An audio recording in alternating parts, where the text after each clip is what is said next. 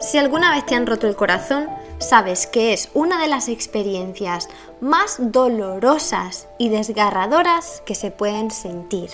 Desde luego que se siente tan, tan, tan, tan intenso que hay veces que no se ve que vaya a haber un final o un mañana o que la vida pueda continuar después de eso.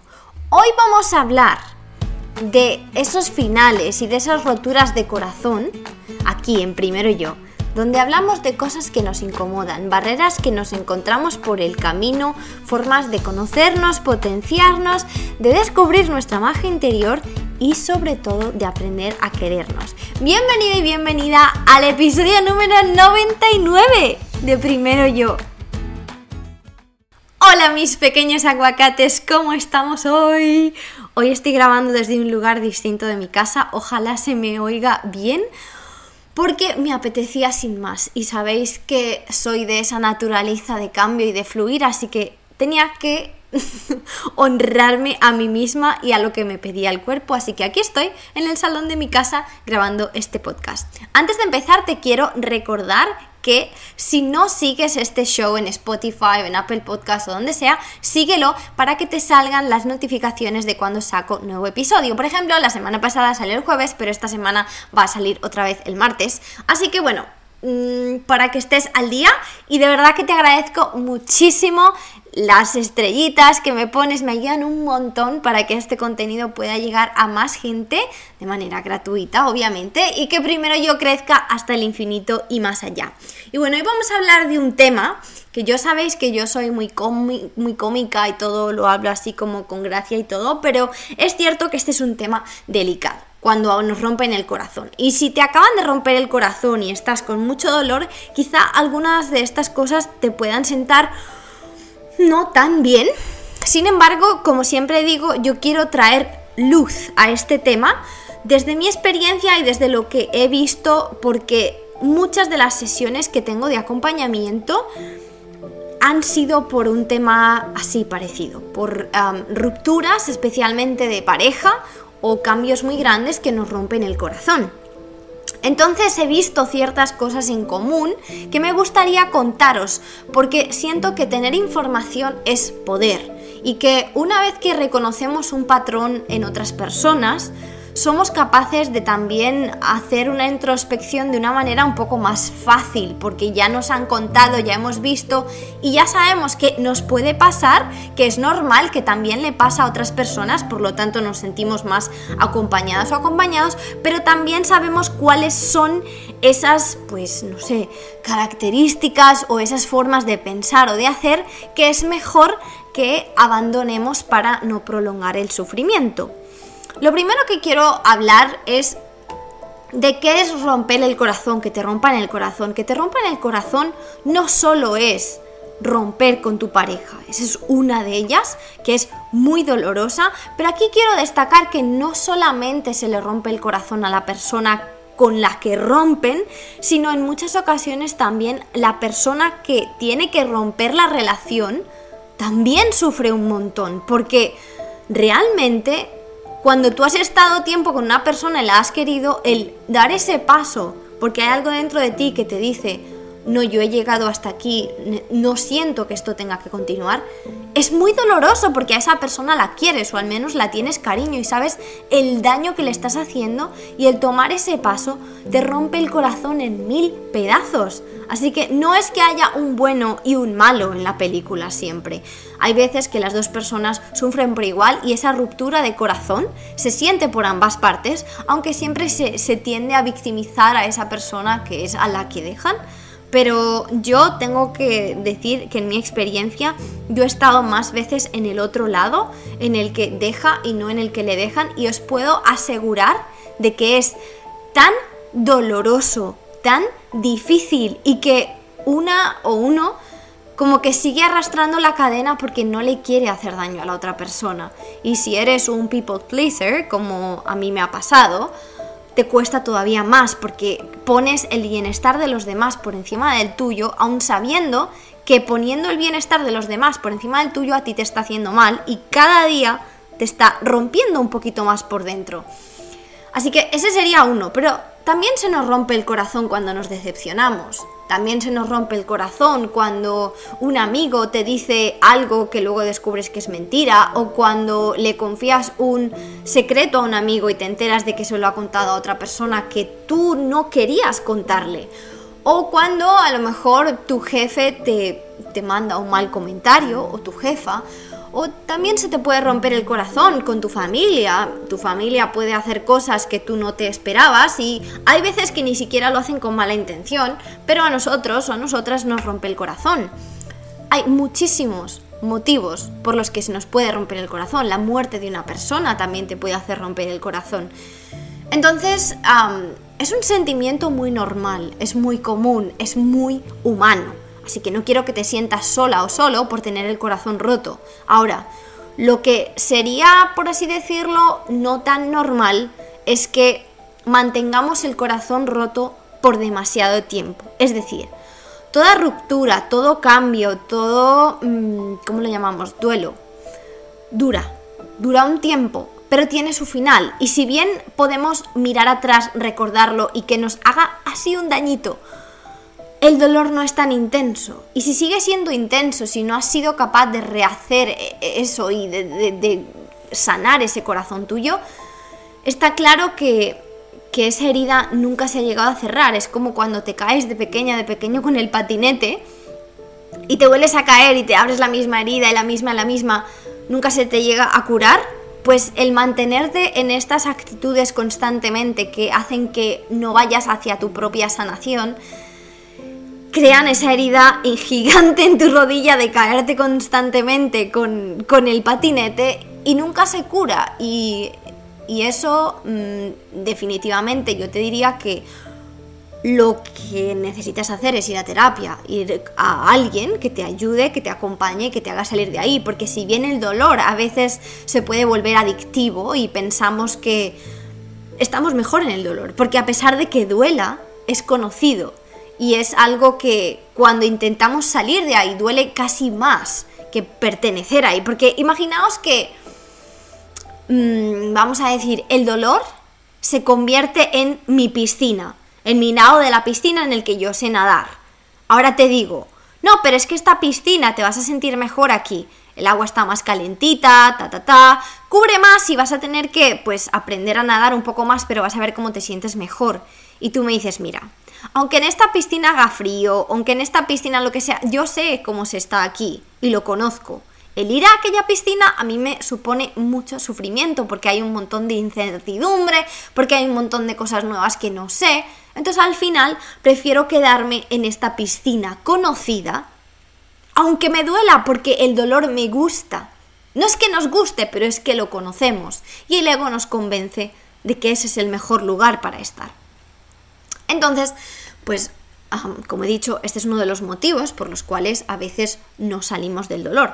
Algunas otras veces eh, esto se une a la falta de herramientas, la falta de conocimiento o eh, no haberlo sacado, haberlo reprimido. Entonces, obviamente, mm, no sale quizá en el momento, pero sigue saliendo después de muchos años.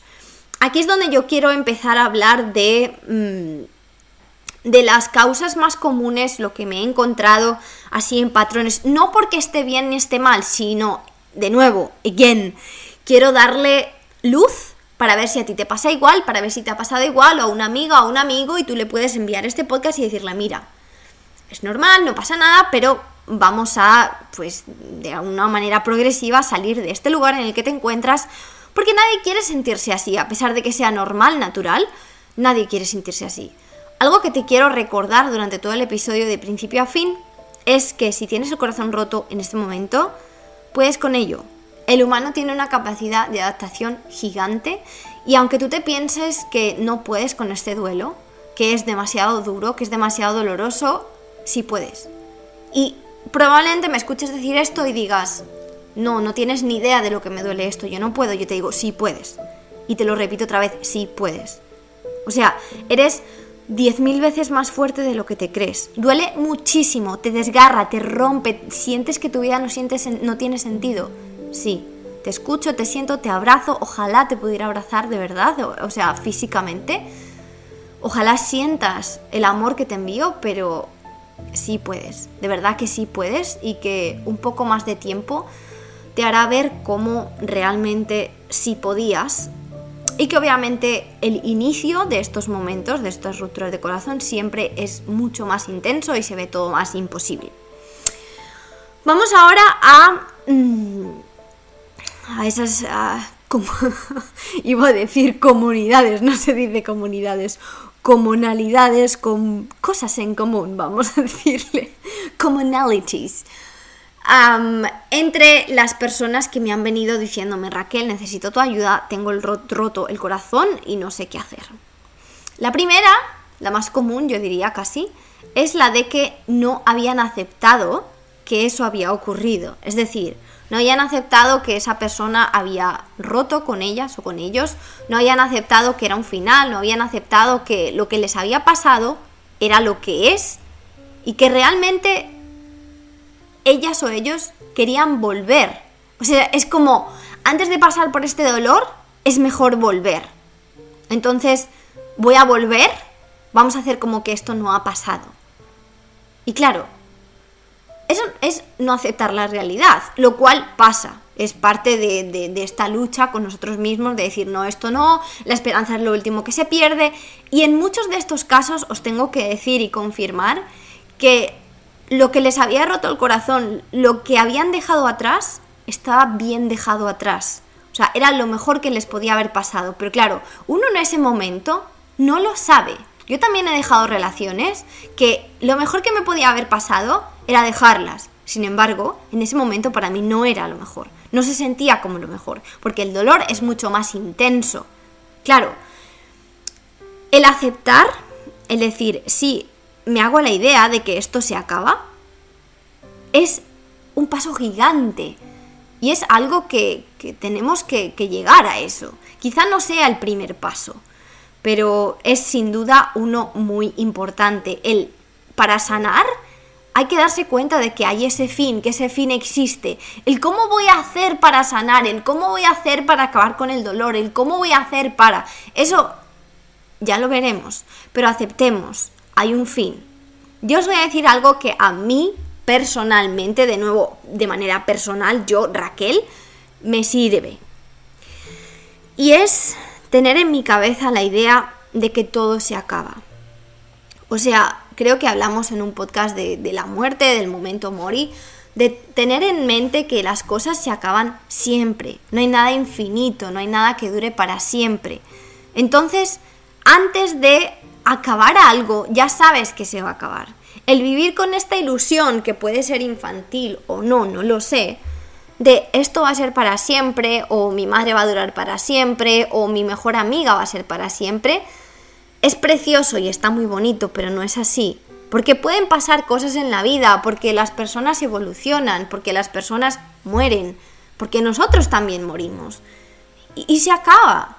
Y quizá el mantener la idea de esto es para siempre o esto va a durar siempre es parte del no poder aceptar en otro estadio de nuestra vida que sí se acaba. Y esto es algo que quizá yo no lo veía desde un punto de vista tan positivo como, como os lo estoy contando ahora, de, bueno, se va a acabar, disfrutémoslo mientras está y cuando se acabe, se acabó. Pero siempre lo he tenido en mi cabeza, yo con todas mis relaciones siempre he tenido en la cabeza, esto no es para siempre esto se va a acabar. Y algunas de mis exparejas me decían, pero Raquel, o sea, no me puedo creer que me estés diciendo esto, que estemos tan enamorados, tan maravilloso, tan así, y que tú tengas claro que esto no es para siempre. Claro, esto no puede ser utilizado de manera negativa como para drenar la energía de la otra persona, tipo, no, si es que esto no es para siempre, que más dan, no, porque puede matar muchas ilusiones. Yo no lo decía tampoco para matar ilusiones, la verdad. Simplemente cuando a mí me preguntaban, ¿tú crees que es para siempre? Yo decía, no. Puede doler mucho a la otra persona, porque duele que te digan, no, no es para siempre, pero es cuestión de explicarlo, decir, pues yo no pienso que sea para siempre porque aunque nos amemos para el resto de nuestras vidas, vamos a morir. Y aunque nos reencarnemos en un pollo y un burro en la vida siguiente y nos enamoremos, eh, pues nos vamos a volver a morir. O sea, no sé si entendéis el punto de entenderlo como, como algo positivo, lo finito, pero también como, pues, es casi una filosofía de vida. Em, y bueno, con esto también viene, mm, yo creo que muy ligado, el de endiosar a la otra persona. Cuando endiosamos a la otra persona, es mucho más difícil aceptar que se acaba o aceptar que puede haber un siguiente después de esto, como tipo, o sea, esto es el final de mi vida, porque esta persona era la diosa de mi vida, era mi máximo, mm, no sé, motivación, mi compañera, mi compañero, mi madre, mi lo que sea, y como es diosa, esto no se puede acabar. ¿Cómo se va a acabar si ella o él es el sentido de mi vida? Y si bien está súper bien creer que la otra persona es el mejor fit para ti, que es lo, mejor que, o sea, que te mereces a una persona así en la vida, también es cierto que hay que no mirarlo desde un punto de vista tan infantil de dependo de ti para todo y eres todo lo mío, sino madurar ese concepto. Eres maravillosa, eres una persona genial, qué suerte tengo de haber podido disfrutar estos años con una persona como tú. Sin embargo, nuestros caminos se tienen que separar por lo que sea. Y darnos cuenta de que este endiosamiento, una vez salimos de esa zona, incluso conocemos a otra persona, se acaba. Una cosa es admirar y otra cosa es endiosar. Y puedes seguir admirando a esa persona aún no estando con ella diciendo, guau, es que es una persona increíble, pero no pensarte que es la única o la mejor del mundo o de tu vida. Espero que se entienda la diferencia. Entonces, si te encuentras en ese momento en el que endiosas a la otra persona, ojo, admírala por cosas que tiene y, y agradece el tiempo que pasas con esa persona, pero tenerle o tenerla como un dios, siento que de alguna manera te estás haciendo de menos a ti, porque él o ella es Dios y yo quién. Pues tú también eres Dios, entonces, ¿no? Pero no suele ocurrir. Las personas que endiosan al resto no se creen diosas ellas mismas o ellos mismos. Así que equilibremos esa balanza desde ya, si estás en una relación, para que esto no vaya a peor o a algo mm, que en el futuro pueda causarte mucho dolor. Otra característica que, he visto mucho era el autocastigarse por la pérdida. O sea, increíble cómo la mayoría de estas personas quizá sea porque dio la casualidad de que la mayoría habían estado en relaciones con una persona narcisista.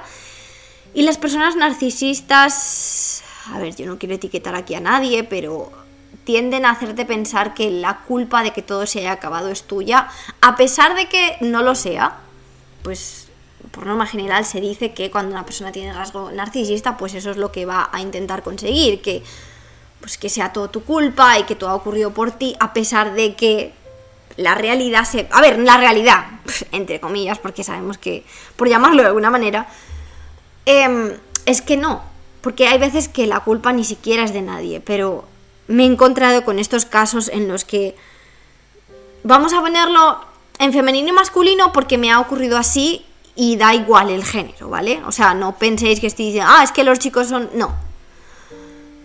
Ella eh, se sentía desolada porque le había dejado... La realidad era que él había encontrado a otra persona o ya no quería estar más con ella. Sin embargo, le hacía pensar que era una reacción de ella lo que había cambiado todo el panorama o que era ella la culpable de que todo se había acabado, o que es que como te has quejado de nuestra relación, porque claro, ella, ella, digo ella, y son ellas, ya habían notado cómo la relación estaba en declive, cómo había algo que no funcionaba, y ellas lo habían manifestado, oye, ¿qué está pasando? Y ellos habían utilizado eso para decir, es que me agobiaste, y es que la relación se acabó, porque tú me habías preguntado demasiado, porque yo estaba súper tranquilo. Esto en pocas ocasiones es cierto. O sea, yo creo que hay personas que sí que por traumas infantiles y todo lo que todavía no hemos hablado en profundidad de esto, espero que algún día lo hagamos, pero es que es un tema tan profundo que... Puf.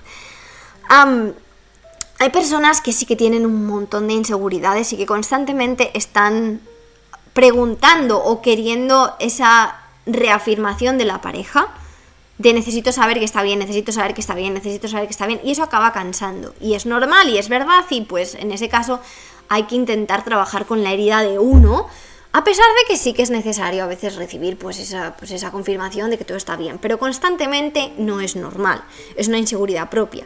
Puede ser que una mm, relación se acabe porque la otra persona nunca llega a confiar y el que está intentando dar la confianza se cansa.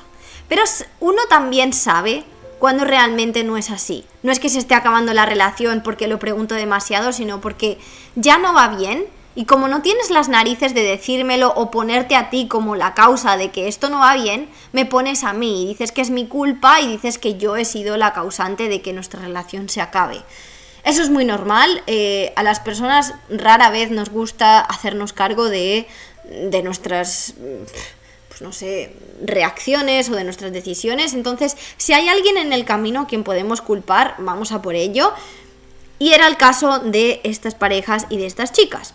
Por otro lado, aparte de que no necesariamente seas tú la culpable de que se haya acabado, porque yo no creo que haya culpables, el amor se acaba y se acaba, existe la posibilidad de que se acabe porque sea parte de tu estado de evolución. ¿Qué quiero decir con esto? Las parejas con las que estamos son parte de nuestro estado de evolución.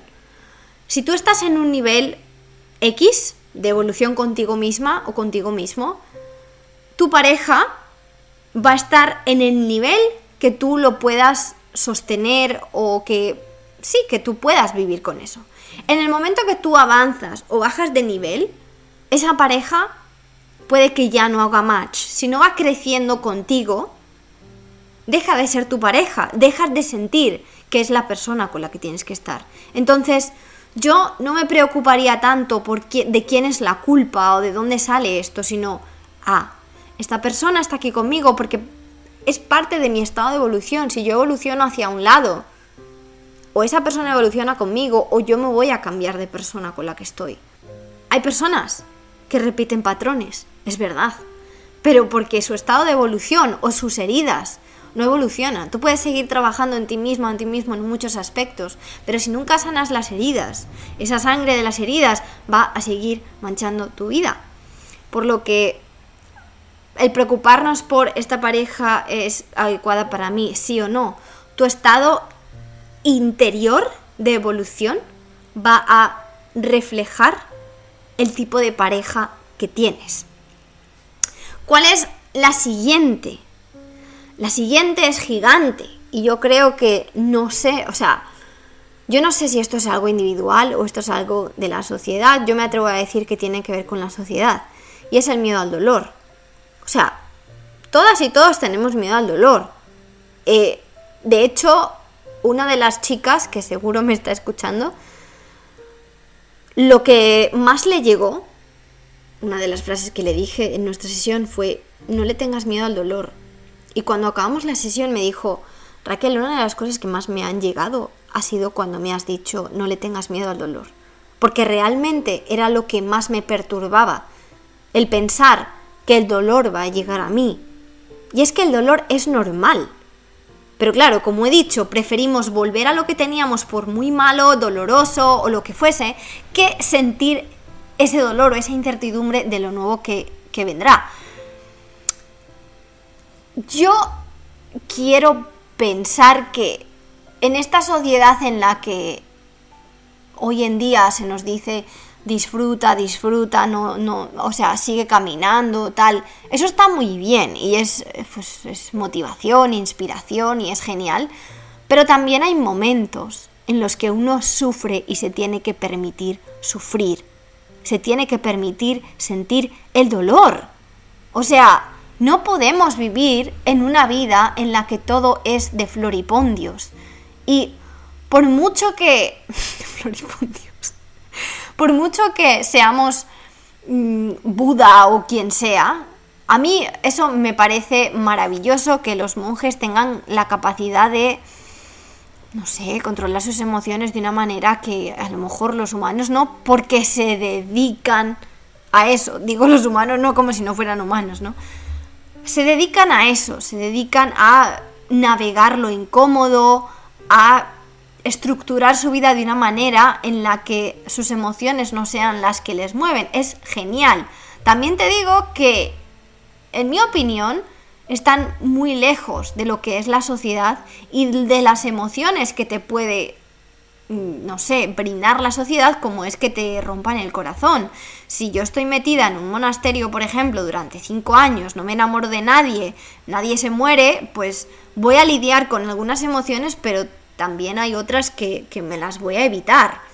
Entonces, quizá, no digo que para ellos sea más fácil, porque las pruebas que se ponen diariamente son impresionantes, pero también te voy a decir que ni el entrenamiento que tienen ellos vais a llegar a tenerlo tú porque tienes cosas que hacer en tu vida, ni las emociones que experimentas van a ser las mismas en muchos casos, que en algunos sí. Entonces, está muy bien seguir ese tipo de filosofías siempre y cuando no estemos escuchando todo eso de una manera en la que mm, estemos reprimiendo nuestras emociones. Para dejarlas ir hay que sentirlas. Y ya hemos hablado de esto en el capítulo en el que hablamos de las emociones, pero es que las emociones hay que atreverse a sentirlas. Si queréis, hacemos otro episodio sobre atreverse a sentir las emociones, pero es necesario.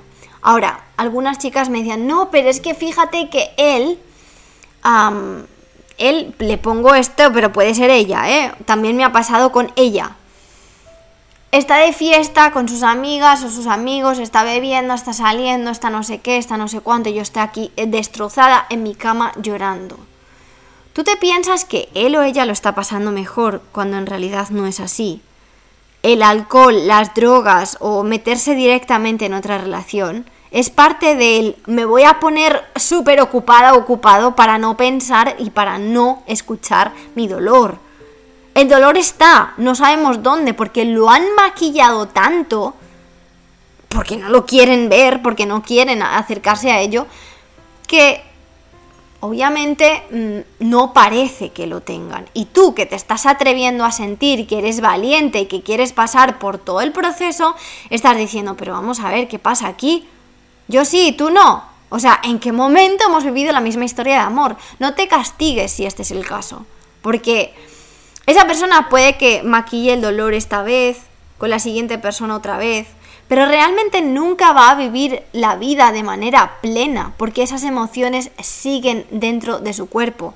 Se está castigando con cosas que no se merece, solamente por no sentir el dolor está yendo a lugares que a lo mejor no iría, se está metiendo en una relación en la que quizá no está sintiendo al 100% porque no ha soltado el dolor.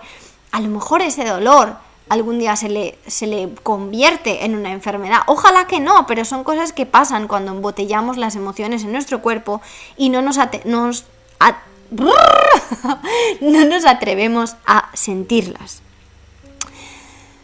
Así que Evitarlo no es la mejor solución. ¿Cómo transito este dolor tan difícil? Hay veces que necesitamos ayuda profesional, hay veces que necesitamos a una amiga con la que llorar, hay veces que necesitamos gritarlo, hay veces que necesitamos simplemente observarnos. Yo muchas veces lo que hago es escribir. Yo escribo no solo lo que cuadernear, yo que estoy diciendo de escribir, cuadernear no solo lo que a mí me está pasando por dentro, que lo hago bastante, sino todas esas cosas que le quiero decir a la otra persona, que no necesariamente le tengo que enviar, porque no tengo que hacerlo. Me envío emails a mí misma, haciendo que soy otra persona, lo escribo en un cuaderno y lloro tendido. Y después de escribir esas cosas se me suele ir. Si no se te va, porque pues obviamente el dolor también va en olas, va y viene y vuelve y se vuelve a ir, es como el mar.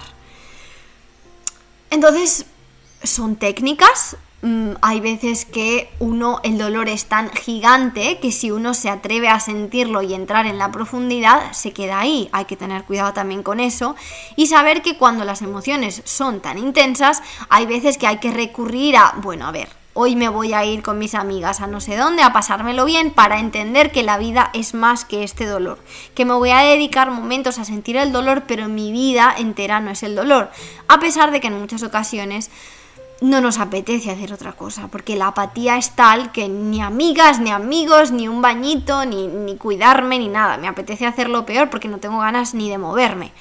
Y eso es verdad y es normal, por eso siempre es bueno tener a alguien en tu vida que sea consciente del estado en el que estás como para que te vaya rescatando. Y hay veces que una sorpresa de una amiga o lo que sea, aunque tú en ese momento digas, no, Dios mío, esta pesada que hace aquí, te puede ayudar bastante. Además, em, el dolor, fijaos que el otro día lo hablaba con una amiga, es como un punto de pivotación. El dolor que tú estás sintiendo porque te hayan roto el corazón por cualquier motivo hace que es como imaginaos una carretera que tiene un final, pero de repente se le abre otra ruta hacia un lado. El dolor es ese punto en el que dices, aquí no hay salida, pero de repente ves que, que sale una carretera hacia otro lado. Ya no te vas a dirigir más hacia donde ibas, es verdad, pero vas a entrar en una ruta distinta. Nunca vas a ser la misma persona que eras antes de sentir ese dolor, que eras antes de que te rompieran el corazón. Te estás preparando para otra etapa de tu vida, vas a ser otra persona, vas a tener otras habilidades, porque aunque creas que no, el haber pasado por ese dolor esa vez y la anterior y la otra te está haciendo más fuerte. El otro día también escuché que el corazón cada vez que se rompe, se le hace una grieta, ¿no? Imaginaos una, una grietita así en el corazón. Y esa grieta obviamente pues se va llenando, es como si le pones silicona a la grieta, ¿no? Entonces, imaginaos un trozo de madera, se le hace una grieta y yo le pongo silicona a ese trocito. Pues obviamente ahora mi pieza de madera es un poco más grande, porque ese agujero que antes estaba junto ahora está separado, relleno de otra cosa, pero está más grande. Por lo tanto, el corazón se nos está expandiendo. Cada vez que nos hacen una grieta, que se nos rompe el corazón, se nos expande, cada vez es más grande. Y a mí esto me hace recordar que cuanto más dolor hemos sentido, más empáticos somos con las demás personas que sienten dolor o que se sienten mal. Y yo creo que eso es parte de, o sea, de la vida, pero el haber vivido momentos duros hace que seamos más empáticos y por eso lo del corazón más grande. Tenemos el corazón más grande, más capaces de recibir, de sentir y de decir, estoy contigo, tía, porque yo lo he pasado tan mal tantas veces que entiendo que, porque estás fatal. Y una persona que nunca ha vivido circunstancias difíciles, yo creo que no tiene el corazón tan grande y que se toma la vida de otra manera. Obviamente, genial por ella o por él, pero la fuerza que tú tienes porque te han roto el corazón, probablemente a esa persona le falte. Y además, te quiero recordar que el dolor no es que no tenga un límite, porque pues sí que tiene, dicen que se puede tardar de 1 a 3 años en recuperarse. Si es más de este tiempo, yo diría 3 me parece demasiado, entre 1 y 2 años es, es, lo normal. Más de esto, mm, ya sí que yo me plantearía decir, bueno, voy a ir a terapia, porque una cosa es recordar momentos y ponerse triste y otra cosa es no pasar página de ninguna manera, seguir en ese estado de, apatía, de no, yo no quiero nada, no quiero nadie, no, no, mi vida se acabó y no encontrar esa otra carretera para pivotar, quizá ya sería un poco más preocupante. Y el último, la última, digamos, no sé cómo le hemos llamado al principio, característica o algo en común, con comunalidades. la última es ahora no sé qué hacer con mi vida. O sea, que me decían, y Raquel, pero es que esta persona era todo para mí, es que yo hacía estas cosas con ella, es que yo mm, en mi casa había ciertas cosas que no hacía porque las hacía él o las hacía ella, o es que íbamos juntos a este club de lectura y ahora qué voy a hacer que ya no puedo ir. Pues es verdad, y es una cosa gigante también el, el decir, tío, yo no sacaba la basura, no me gusta sacar la basura, no fregaba los platos porque no me gusta y ahora lo tengo que hacer yo todo. Y es como, no, tío, necesito esa ayuda. Y hay personas que caen en encontrar un reemplazo súper rápido, no se permiten ni siquiera el tiempo de experimentarlo porque es como, no, yo no me quiero enfrentar a esto. Yo te digo que mm, si eres capaz de quitar cuantas más cosas en común tuvieras con esa persona, mejor.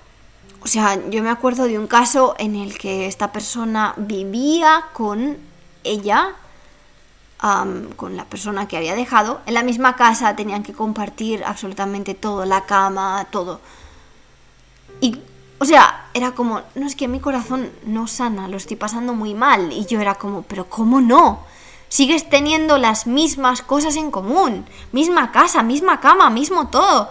¿Cómo se va a sanar tu corazón si la estás viendo todos los días? Y no es, no es solo eso, sino que ves que hace cosas diferentes, que ya no son contigo, que antes iba contigo a este lugar que ya no, que vuelve más tarde de casa, o sea, de la calle. O sea, ¿cómo no? Entonces, en medida de lo posible, siempre, siempre, siempre que sea posible, y si no, hagamos un esfuerzo para que sea posible, Intenta que esas cosas que hacíais en común desaparezcan de tu vida, al menos por un tiempo. ¿Por qué? Porque el cuerpo y el corazón lo necesitan.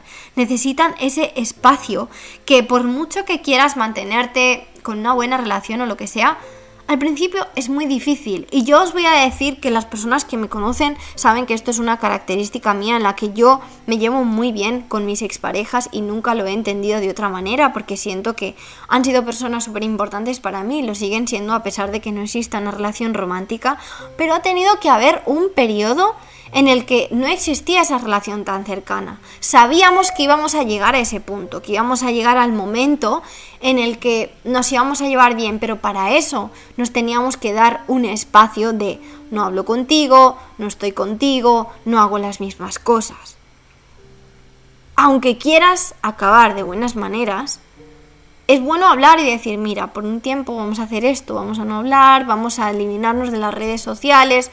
No te estoy odiando, no te estoy queriendo echar de mi vida de mala manera, simplemente lo necesito para que nuestros corazones se sanen y cuando se hayan sanado, seguimos hacia adelante y veremos a ver lo que pasa.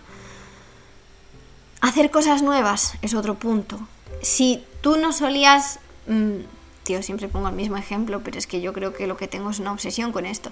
Bailar. es que es tan bueno bailar. Si tú no salías bailar con esa persona, apúntate a baile. Si tú no salías leer, apúntate a lectura. Si tú no salías a hacer mm, caminos por la montaña, haz caminos por la montaña. Cosas nuevas, porque sabéis que lo que más duele es enfrentarse a la misma rutina con alguien que ya no está. Pero en el momento que te pones cosas nuevas, no es tan doloroso. Yo os puedo decir que a mí me pasó eh, cuando me cambié de lugar de, vivir, que yo había roto con, con mi pareja. A ella, bueno, a él en este caso, a mi pareja, le resultó más difícil porque seguía la misma rutina que teníamos juntos, sin embargo a mí no tanto porque yo me cambié de lugar completamente, entonces no había un millón de cosas a mi alrededor que me recordaban a él porque era totalmente distinto, entonces estaba de alguna manera centrada en reconstruir mi vida con cosas nuevas. Por eso siento que es súper importante el exponerse también a cosas nuevas, ponerse retos con uno misma o con uno mismo. Y pues bueno, mm, entender que la vida sí va a ser difícil y que quizá voy a tener que aprender habilidades que antes no me había propuesto aprender porque lo hacía la otra persona, pero como veis es una oportunidad gigante para crecer como persona, para pues entender cosas sobre mí. Y lo estamos enfocando todo un poco a parejas, es verdad. Y al principio he dicho que no es solo de parejas y estos trucos, estas cosas que yo os he dicho, no solo aplican para pareja, es para todo. El que mm, alguien se vaya de tu vida, mm, ya sea un amigo o ya sea una persona que ha muerto, el mantenerse en los mismos lugares, el mantener como esas personas que mantienen la habitación de X persona intacta porque ella vivía ahí, lo entiendo y es un acto de amor y yo sé que se hace desde el punto de vista de yo no quiero tocar lo que ella tenía ahí o lo que él tenía ahí. Sin embargo, también tienes que mirarte a ti cómo te está afectando eso. Si eso te está afectando de una manera en la que tú no eres capaz de dar un paso más allá, quizá haya que replanteárselo y no sé si es cuestión de guardarlo por un tiempo o es cuestión de moverse lejos por un tiempo. No sé qué posibilidades tengamos, pero yo te estoy hablando de lo que sería lo mejor para ti. Tú decides hasta qué punto quieres hacerlo o no. Pero siento que tener luz y saber, tener conocimiento, nos aporta un montón. Y bueno, yo creo que este podcast ya hasta se me está secando la garganta. Tiene un montón de información, tiene un montón de cosas que he dicho aquí hoy. Y de verdad que quiero decirte que si es el caso en el que tienes el corazón roto, te estoy enviando un abrazo que te estoy estrujando. O sea, simplemente cierra los ojos. Imagínate una persona que te da un abrazo de estos que dices, ay, te siento enterita por todas partes, de estos que te sientes tan amada y tan protegida. Pues ese abrazo te mando yo y te vuelvo a repetir que puedes con ello que sí que puedes, que yo sé que es difícil, pero hemos pasado muchas cosas difíciles. Simplemente el momento de nuestro nacimiento, el parto, es un momento hiper difícil. O sea, es una, una experiencia superhumana, pero, pero es muy difícil, tanto para la mamá como para el bebé. Y aquí estamos tú y yo, porque me estás escuchando. Entonces, bueno, quiero decirte que estoy contigo, que me encanta recibir vuestros mensajes. He recibido esta semana como tres mensajes de personas nuevas. Me encanta, estoy tan feliz. Y os quiero decir que estoy trabajando en un proyecto con otras dos mujeres maravillosas. Todavía no os puedo contar lo que es, pero quizás os vaya enseñando un poquito del progreso. Es, os va a encantar, os va a encantar. O sea, yo estoy enamorada de este proyecto. ¡Ay, qué maravilla! Cuando yo os lo pueda anunciar va a ser tan genial. Y bueno, mm, recordaros que cualquier cosa que hagáis, que compartáis de mi contenido, que me pongáis estrellitas, que me le deis a seguir, que guardéis mi contenido en Instagram, lo que sea, todo eso me ayuda increíble. Que gracias por ser la comunidad tan genial que sois, que me escribís desde México, hoy recibí un mensaje de Holanda, me escribís de Costa Rica, de España, de todas las partes del mundo y esto es increíble que en esta era podamos llegar a tantos lugares desde aquí. Yo estoy en Australia y estoy llegando a tantos otros países. Es impresionante. Ojalá llegue el día en el que nos podamos unir de alguna manera, vernos, abrazarnos, sentirnos y decir, joder, qué bien, estamos juntos. bueno, gracias de verdad, gracias, gracias, gracias. Te quiero, te adoro, eres un aguacatito maravilloso y eres la mejor persona que podíamos haber elegido para ser tú. Cuando tú aprendes, el mundo aprende, no te olvides de eso. Cuando tú mejoras, el mundo mejora y cuando tú te quieres, el mundo te quiere más. Nos vemos en el próximo episodio, que es el número 100. Dios mío, hemos llegado a 100 episodios, no me lo creo. Gracias por estar aquí conmigo. Que sepas que llevas 99 episodios aquí conmigo. ¡Mua!